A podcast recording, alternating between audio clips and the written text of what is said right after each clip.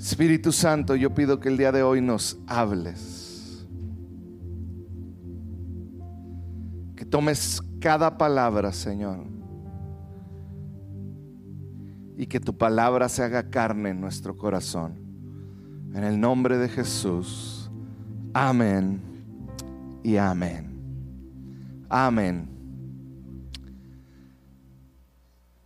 Si tienes más de tres años aquí, posiblemente has escuchado esta historia que te voy a leer. Es un escrito, una carta que envió un alemán, se oye raro, pero era un pastor alemán, un pastor de profesión de una iglesia, que sucedió que era alemán. Y él contó sus experiencias durante la época del holocausto judío, el holocausto de los nazis. Y dice así, yo viví en Alemania durante el holocausto nazi. Desde aquel entonces yo me he considerado cristiano. Oíamos historias de lo que les estaba pasando a los judíos pero siempre tratábamos de mantener nuestra distancia e ignorar esto, porque al fin y al cabo, ¿qué podríamos hacer nosotros para detener esta masacre? ¿Qué podríamos hacer nosotros? Dice, una vía del tren corría a espaldas de nuestra pequeña iglesia.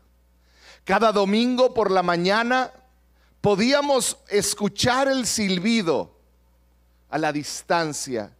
Y después las ruedas del tren sobre la vía nos perturbaba cuando oíamos los gritos y el llanto que salían del tren mientras pasaba por detrás de nuestra iglesia. Sabíamos que esos vagones transportaban judíos como si fuera ganado. Semana tras semana oíamos el silbido temíamos el escuchar el sonido de esas ruedas sobre la vía, porque sabíamos que escucharíamos de nuevo ese llanto, esos gritos desesperados de cada judío que iba hacia el campo de concentración. Y termina diciendo algo, los gritos nos atormentaban. Perdón, continuó y dijo, ya sabíamos la hora a la que el tren pasaba por nuestra iglesia Así que cada domingo cuando sabíamos que llegaba la hora, en cuanto escuchábamos el silbato comenzábamos a cantar himnos. Para cuando el tren pasaba por la iglesia, todos cantábamos con toda nuestra voz. Si oíamos llanto o gritos del tren, cantábamos aún más fuerte hasta que no los escuchábamos más. Y termina con esta última frase que va a aparecer ahí. Han pasado años y nadie habla de esto, pero yo sigo escuchando el silbido del tren mientras duermo. Dios, perdóname. Perdona a todos nosotros los que nos decíamos cristianos y aún así no hicimos nada.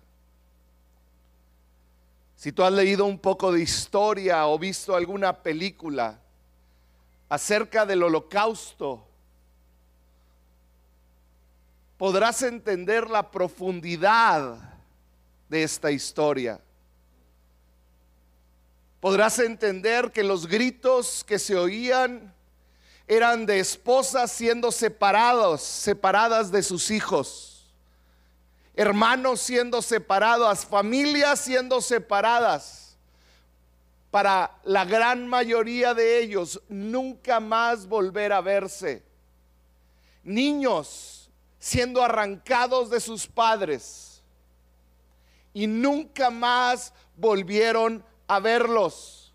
Niños asesinados, mujeres violadas, hombres calcinados esa es la historia del holocausto. Miles y miles de personas inocentes pasaron por esto. siendo humillados peor que animales. Y lo contamos como una de las peores historias o, o, parte de la historia negra de la humanidad. De hecho, los alemanes se avergüenzan. Muchos de ellos se avergüenzan de este líder llamado Hitler que mató a tantos judíos y tantos que le siguieron. Es una vergüenza para ellos. Y pensamos, esto marca lo peor, lo más oscuro de la humanidad. Pero sabías que hoy en día alrededor nuestro hay una situación similar.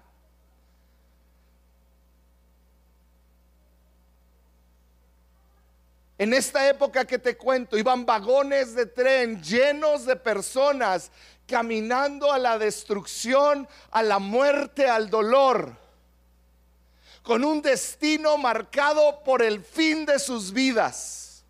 Pero hoy en día es algo peor, porque hoy en día a tu lado y a mi lado, en autos, en camiones, en casas a los lados de donde vivimos, viven personas que van caminando a algo peor que un campo de concentración.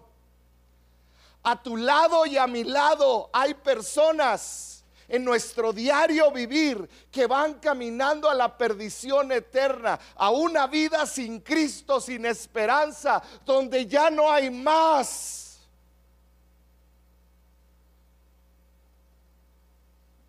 Y si ese nazi, perdón, no era nazi, era pastor, dijo, Dios, perdóname, porque nos decíamos cristianos y aún así no hicimos nada. ¿Qué tendremos que decir nosotros que conocemos al Salvador?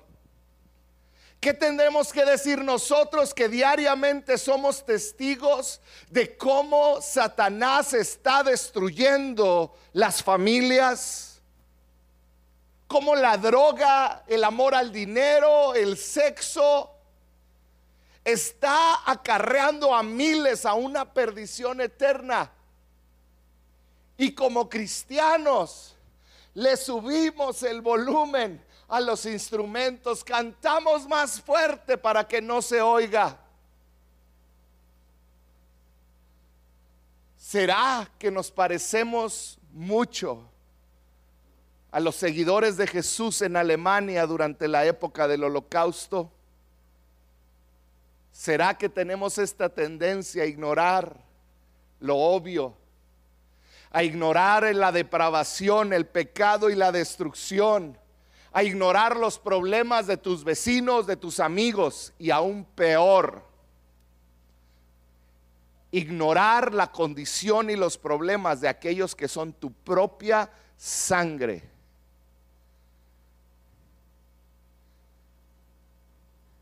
Y que van caminando a un destino eterno sin Jesús.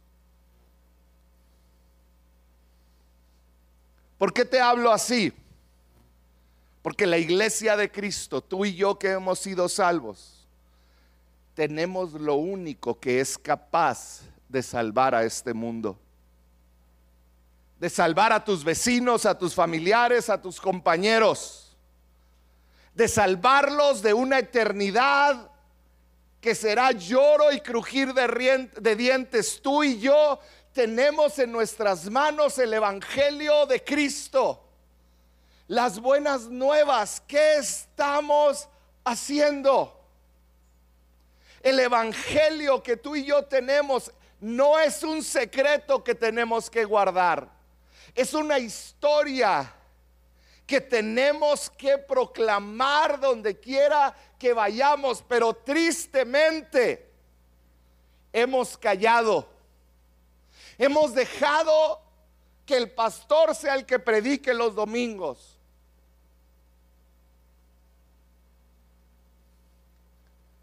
No podemos continuar de esta manera. La acción de compartir el Evangelio se llama evangelismo.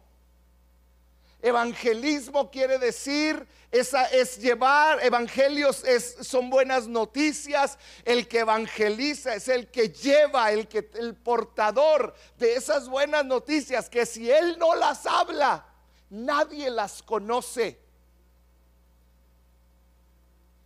Cuando un portador, un evangelista lleva una noticia, la guerra ha terminado, no ha habido muertos y lo mandan a, dar esa noticia a su ciudad.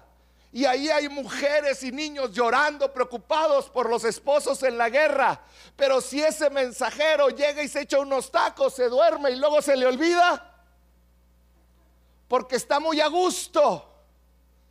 La gente seguirá llorando la gente seguirá estando preocupada, pero si el que lleva el Evangelio hace su tarea, hay un cambio en la sociedad. Pero como cristianos, muchos de nosotros nos hemos ocupado en nuestras cosas y hemos dejado de proclamar el Evangelio. El Evangelio es la razón por la que hombres dieron su vida, como Pablo. Pablo escribió en Romanos 9:3 que amaba tanto al pueblo judío que escribió, pero mi pueblo, mis hermanos judíos. Y fíjate lo que dice Pablo. Dice, yo estaría dispuesto a vivir bajo maldición para siempre, separado de Cristo si eso pudiera salvarlos. Había una pasión en Pablo de decir, yo tengo, que ellos tengan lo que yo tengo, que ellos puedan, que puedan tener la esperanza que yo tengo, que ellos puedan disfrutar de la paz con Dios, que ellos puedan ser satisfechos. Daría mi vida entera, dijo Pablo, que durante mi vida en esta tierra esté separado de Cristo, pero que ellos puedan conocerte o como dijo Moisés, que le dijo, yo te ruego que les perdones su pecado, hablando de nuevo del pueblo de Israel. Pero si no vas a perdonarlos, bórrame del libro que has escrito. Pablo estaba diciendo, perdónalos como me has perdonado a mí. Había una pasión que es doloroso ver que el pueblo de Dios la ha perdido. Vivimos ensimismados. Un gran evangelista llamado John Knox en Escocia. Esta fue su oración poderosa, famosa, que ha traspasado los años. Él oró un día, dame Escocia para Cristo o muero. ¿Cuántos aquí han clamado no por México, no por Juárez, por tu familia, Dámelos para Cristo o muero. Pero vivimos como si nuestra vida fuera eterna. ¿Sabes por qué no evangelizamos? Porque no a veces hemos perdido la conciencia de la realidad eterna de la gente que está a nuestro alrededor. En pocas palabras, si hay algo que quiero que te lleves hoy es estas siguientes palabras. La llave para evangelizar es una carga insoportable por el perdido. Yo quiero preguntarte con mucho amor, ¿hay una carga insoportable por aquellos que no conocen a Cristo? Una carga que, que es una carga insoportable, es aquella que no te deja dormir de noche. Muchos de ustedes creen que tienen insomnio cuando lo que tienen es, una preocupación clavada que no los deja. Es algo insoportable. Y te levantas preocupado por un hijo, por una mamá, por un papá. Y nos levantamos y estamos, ay, ¿qué haré? Bueno, cuando esa carga insoportable te debe de llevar a orar con pasión y a, rogarle a Dios por su alma. Hace unos años, ya más de seis años recibí una carta de un pastor mexicoamericano. Y era una carta que él mandó a muchos pastores. Y el título decía así, la iglesia de Cristo está enferma de cáncer. Y yo me quedé pensando, no recuerdo el resto de la carta, te soy honesto, pero recuerdo el título. La iglesia de Cristo está enferma de cáncer y, y Dios empezó a hablarme con esas palabras. Y lo primero que me hizo considerar es cómo es el cáncer. El cáncer es, es, algo que comienza desde dentro de ti y te acaba desde dentro hacia afuera. Pero el cáncer regularmente comienza por algo que metiste a tu cuerpo externo. Y esto me tuvo pensando. En otras palabras, muchas veces comer mal produce cáncer. Y yo sentía en ese tiempo que Dios me preguntaba, como iglesia, como personas, ¿de qué nos estamos alimentando? ¿Qué es lo que alimenta nuestra vida? ¿Es la palabra de Dios o es el entretenimiento que se ofrece hoy donde quiera? ¿Qué es lo que alimenta nuestra, nuestra, nuestra vida como cristianos, nuestro espíritu? ¿Es el estrés de la vida diaria, es la ansiedad o es la paz y fortaleza que puede traer un momento de oración? ¿Qué es lo que alimenta nuestra vida? La, el deseo por alcanzar más cosas, la avaricia o el contentamiento de saber que tu Dios gobierna por sobre todas las cosas. ¿Qué es lo que gobierna tu vida? Los deseos carnales, el placer el tener un tiempo cerca de tu Dios. ¿Qué es? ¿Qué es lo que está alimentándonos como pueblo de Cristo? Porque no podemos alimentarnos de un domingo o un miércoles nada más. ¿Qué es lo que te está alimentando? Y yo escribí cuatro características de una iglesia enferma de cáncer. Y la primera es debilidad. Una, persona que enfrenta cáncer se siente débil, se siente incapaz de hacer algo porque está enferma. Esta enfermedad crea tal debilidad que afecta cada área de la vida. Y yo veo hoy en día una iglesia que se siente débil.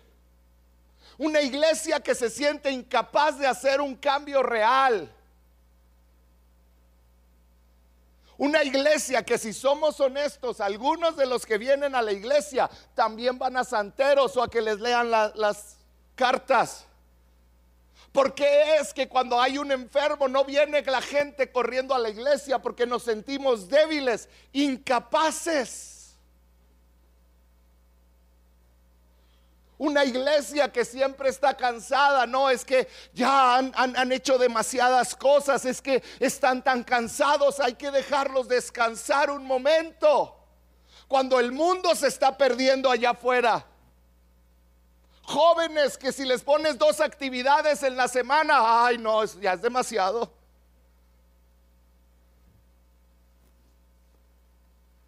No entendemos que el mundo se está perdiendo y que necesitan las noticias que nosotros tenemos. Una iglesia débil. Número dos, el futuro es su principal preocupación. Están más preocupados por el mañana. Están más preocupados por planear su muerte. ¿Y qué van a dejar?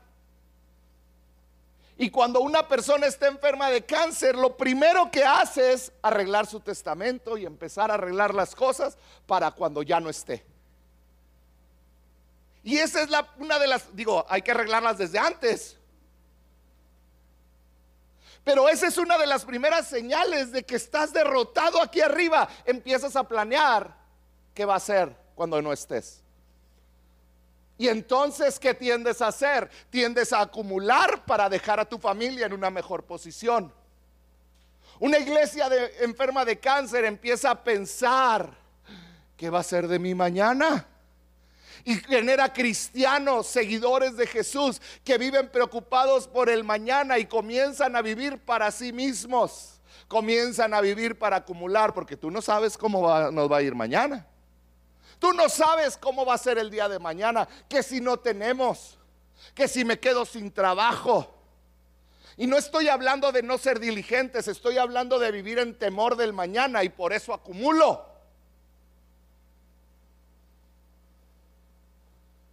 Una iglesia que tanto piensa en el mañana, que dice, mañana no sé si voy a vivir, disfruto hoy.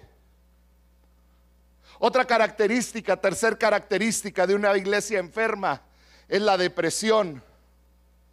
Un enfermo de cáncer tiende a deprimirse lo cual afecta la situación porque el cáncer se hace peor. Empieza a ver todo negativo y todo tiene color a muerte. ¿Sabías que hay muchos cristianos que viven así? Viendo todo mal. Ay, no, es que todo está tan mal. Vamos al hoyo como mexicanos. No, no puede ser. Y eso nos incapacita de poder ver el futuro. No nomás están deprimidos, muchos dejan de servir a otros. Cuando estás enfermo dejas de ver por las necesidades de otros porque ahora te enfocas en ti. Un cristiano y una iglesia enferma deja de servir. ¿Y sabes qué me asusta? Me asusta que como iglesia si de algo tenemos necesidad en este tiempo es de servidores. Nadie quiere salirse al estacionamiento. Están los mismos cinco señores, cuatro señores que tú conoces. Nadie quiere ir a dar clases con los niños. Nadie quiere incomodarse porque están tan cansados. ¿Será que tenemos síntomas de cristianos enfermos? pareciera que la iglesia está enferma, encerrada en sí misma, en el egoísmo, lejos de ser luz y sal. Perdemos lo que le da sabor al mundo. Lejos de ver cómo puedo servir a otros, mi enfoque está, ¿qué me pueden dar a mí? ¿Cómo me pueden servir? Acumulando conocimiento, acumulando las iglesias congregantes acumulando músicos, eventos, pero afuera la gente perdiéndose, pensando más en el prestigio, es amor y verdad. Y hasta le hacemos así, ¿verdad? ¿Cómo es? Es amor y verdad. Pero afuera hay gente perdiéndose. Empezamos a enfocarnos en lo que nos falta y perdemos la vista de lo que podemos dar. Pensamos más en nosotros, cantamos más fuerte.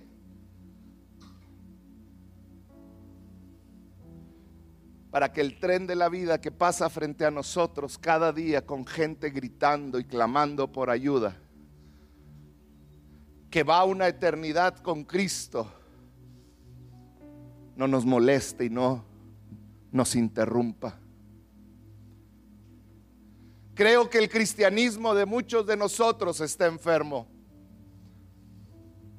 La iglesia debe de ser portadora de las características de Jesús. Amor, compasión, gracia, misericordia. La iglesia no debe de estar marcada por la apatía de lo que me hicieron y ahora yo no hago. La iglesia no puede estar marcada por apatía. La iglesia debe de arder con una pasión por servir a otros y llevar el Evangelio. Debemos de arder con una pasión para que todos conozcan al Salvador. Iglesia, es tiempo de despertar. Jóvenes, es tiempo de despertar. Porque cada uno de los que están aquí tiene un llamado específico, porque cada uno de los que están aquí tiene un lugar de trabajo, de estudio, de vivienda específico. Tienes una tarea específica dada por Dios.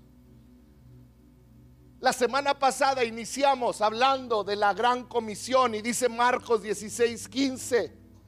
El gran encargo que Dios nos dejó, Jesús nos dejó es ir por todo el mundo a predicar el Evangelio. Tu campo de misiones no empieza cuando te vayas a Turquía, cuando te vayas a otro país que necesitan tanto del Evangelio. Tu primer campo misionero es tu casa, es tu trabajo es la ruta donde te subes cada semana. Ese es tu campo misionero. ¿Tienes amigos? ¿Alguien tiene amigos? ¿Y los demás no tienen? ¿Cuántos aquí tienen amigos? ¿Tienes vecinos? ¿Tienes familiares? Ese es tu campo misionero. Ese es tu campo misionero. ¿Sabes cuál es el clamor de Dios? No los dejes morir sin Cristo. El clamor del Espíritu Santo para nosotros es no puedes dejarlos morir. Es tiempo de amar, es tiempo de sanar. Es tiempo de convertirte en las manos y pies de Jesús e ir a mostrarles a ese Jesús vivo. Es tiempo de que te apasiones por Él. Porque sabes, eso es lo único que va a traer propósito a tu vida. Es tiempo de ir por el que está siendo golpeado. Hace unos años hubo un video y ahí hay unas fotos. En un Thanksgiving, dos señoras dándose de catorrazos en Walmart. Y tú podías ver el video, uno de ellos era su hijo, la mamá se estaba peleando. Y nadie las detuvo por varios minutos. Y varios comentarios eran de enojo y decían gente sin escrúpulos que prefiere grabar a hacer algo. que prefiere ver, observar, pero quedarse cómodo. Gente sin escrúpulos. Y yo sentía al Espíritu Santo que me veía a mí con mi teléfono y me decía, no tienes escrúpulos, porque estás viendo cómo se están muriendo sin mí como gente que amas, que es tu sangre, va camino al infierno. Y no le muestras el amor como lo vimos la semana pasada, no lo sirves, no le dices que hay un Salvador. Gente sin escrúpulos, con un celular en la mano. ¿Será que en eso se ha convertido la iglesia de Cristo? Yo hoy quiero que puedas entender y que te caiga el peso de la responsabilidad tan grande que tú y yo tenemos. No podemos evitarla. Fíjate lo que le escribió, en lo que escribió el profeta Ezequiel. Ezequiel 3, 17 y 18 dice así: Hijo de hombre, a ti te he puesto como centinela del pueblo de Israel. Por tanto, cuando oigas mi palabra, adviértele de mi parte al malvado. Y aquí viene la advertencia. Estás condenado a muerte. Vas caminando a la destrucción, dice Ezequiel. Cuando escuches mi palabra, tienes que advertirle al que está perdido estás condenado a muerte. Si tú no le hablas al malvado, fíjate bien esto, si tú no le hablas al malvado, ni le haces ver su mala conducta para que siga viviendo, ese malvado va a morir por su pecado, no va a morir por tu culpa. Pero lo terrible es esa última frase. Dice, pero, di conmigo, pero. Él va a morir porque él sembró y cosechó lo que sembró. Pero al centinela, al que le encargué, al que sí le revelé la palabra, yo le pediré cuentas de su muerte. En otras palabras, Dios te va a decir, si yo puse a tu vecino y tuviste su dolor, tuviste que la muerte golpeó su casa, tuviste que el divorcio lo destruyó, tu centinela, ¿qué hiciste para decirle que si él seguía caminando por ese camino, moriría? Qué duras palabras. Yo hoy quiero despertar tu espíritu a que entiendas que tenemos que compartir esas buenas nuevas. Que si el día de hoy, por la noche, viniera Cristo por su pueblo. Que si el día de hoy estás ahí acostado, abres los ojos y estás en su presencia. Qué glorioso. Pero ¿quiénes de los que amas despertarían a un mundo de dolor y de tristeza? ¿Quiénes?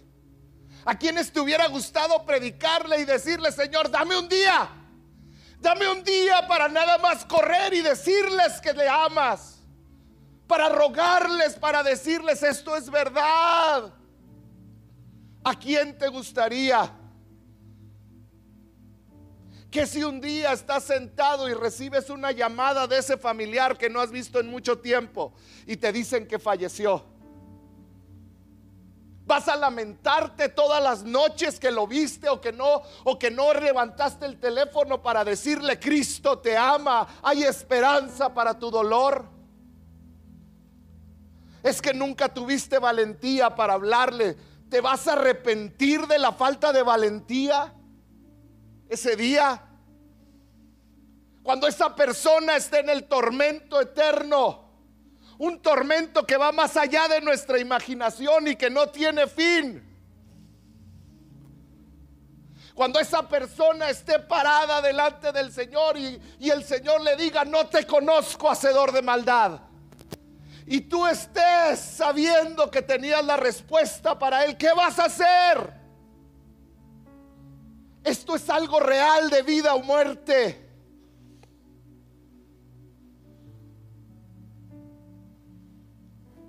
Es que no quiero incomodarlos. Cada vez que les hablo del Señor se incomodan.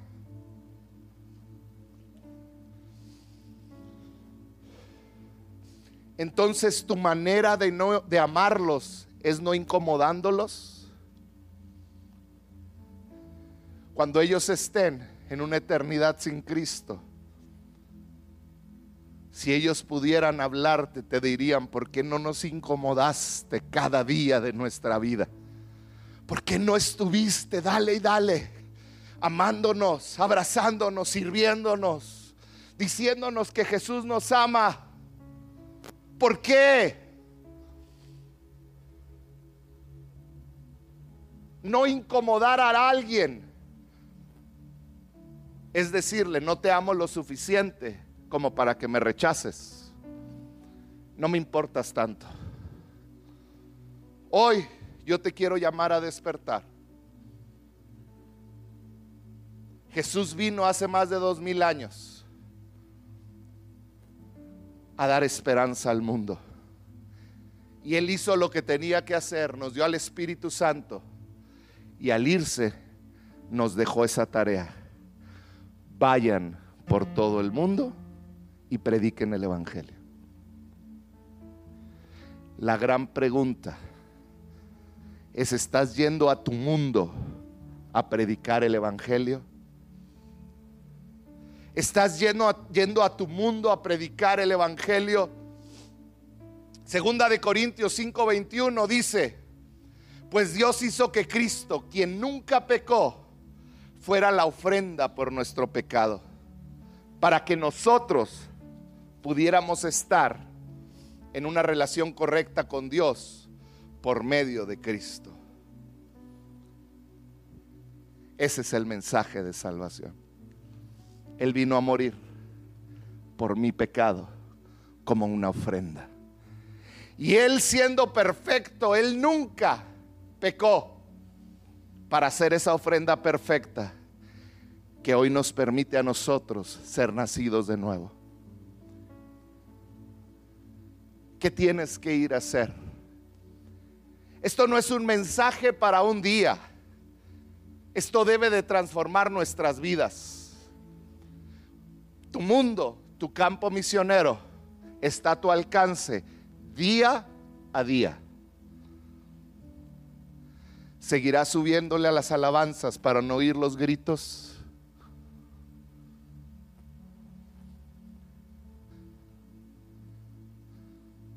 Hace unos días, al terminar el año, la mamá de un buen amigo mío, que hoy pastorea en Monterrey, falleció y me habló. hablé yo con él y me pidió que diera un servicio. Y al salir del servicio me recordó algo y me dijo, tú una vez, hace muchos años, me contaste una historia de algo que te pasó y cambió mi vida, me dijo. Él es ingeniero exitoso y él sirve al Señor trabajando un horario completo. Es pastor de una iglesia. El apoyo es, tienen dos campus y él es pastor de uno.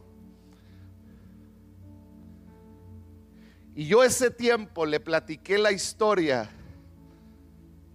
y con esto termino. Cuando yo estudiaba en la universidad, aquí en El Paso, yo trabajaba en un lugar donde recibía estudiantes y lo recibía a diario. Y una ocasión llegó un alemán con un español, los que tienen tiempo ya lo han oído esta historia. Un alemán con un español llegaron ahí, alemán grandote, español chiquito, flaquito, eran parte del equipo de atletismo de la, de la escuela. Y yo los vi por todo el semestre.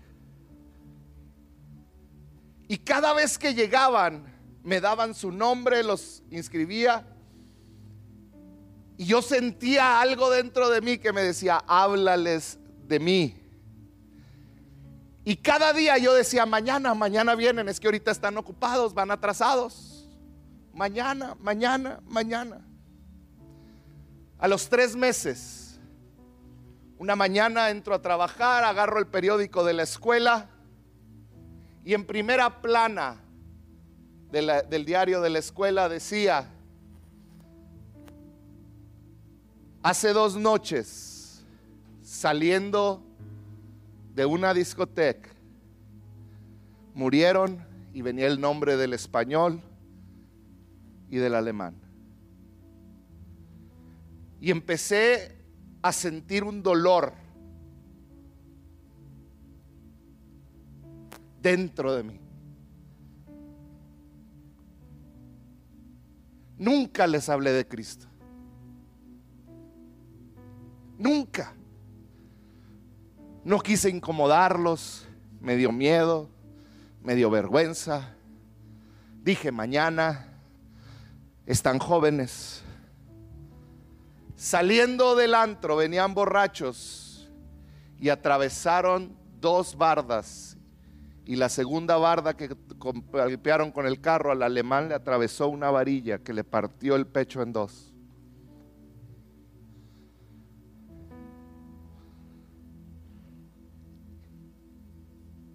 Ya no podía yo hacer nada.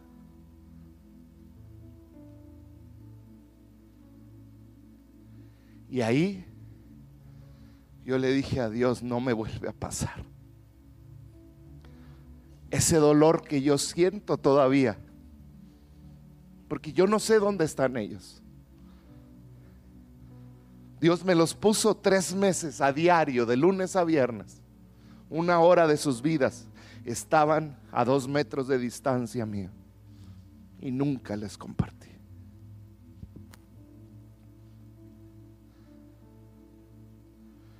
me arrepentí, he llorado. Cuando me recordó esto, este Aarón, pastor Aarón, le digo, ¿para qué me recuerdas? ya se me había estado olvidando. Que no te pase a ti, que no me pase a mí. Tenemos un propósito.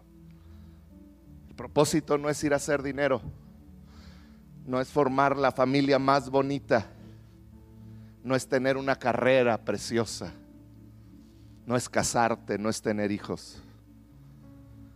Nuestro propósito es ir y hacer, ir y predicar el Evangelio y hacer los discípulos de Cristo. Y cuando tú lo obedeces a Él, el buen trabajo llega, la esposa, los hijos, todo lo demás, dice la Biblia, que es añadido. ¿Por qué no cierras un momento tus ojos?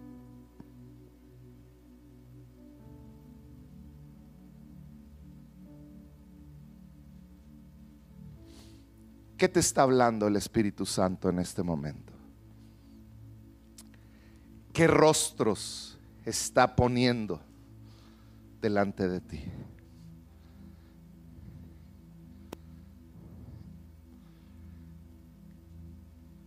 ¿Quiénes son aquellos que aún hoy en la noche tienes que marcarles y decirles te amo? Y hay alguien que te ama. ¿Quiénes son? Si hoy tú reconoces que necesitas que el Espíritu Santo encienda tu vida con lo verdaderamente valioso, ahí donde estás, mientras los muchachos cantan, ¿por qué no le dices, Señor, enciende mi vida con una pasión que no se apague? Que nunca se me olvide, que nunca se me olvide, Señor el propósito por el cual estoy vivo. No estoy vivo para nada de este que ofrece este mundo. Estoy vivo para ir y predicar el evangelio a mi mundo.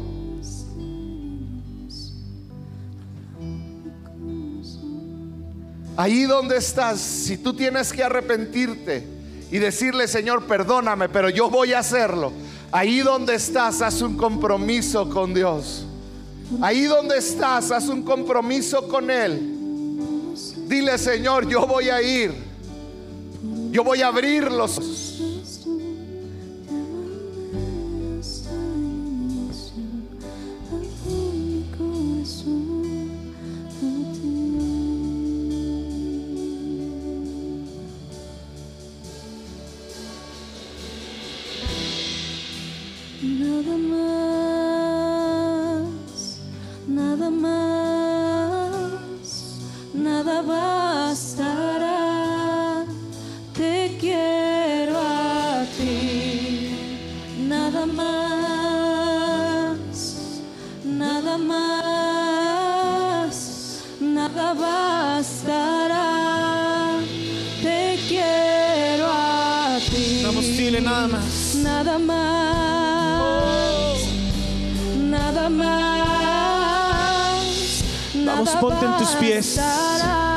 vamos a adorar juntos. Vamos, dile.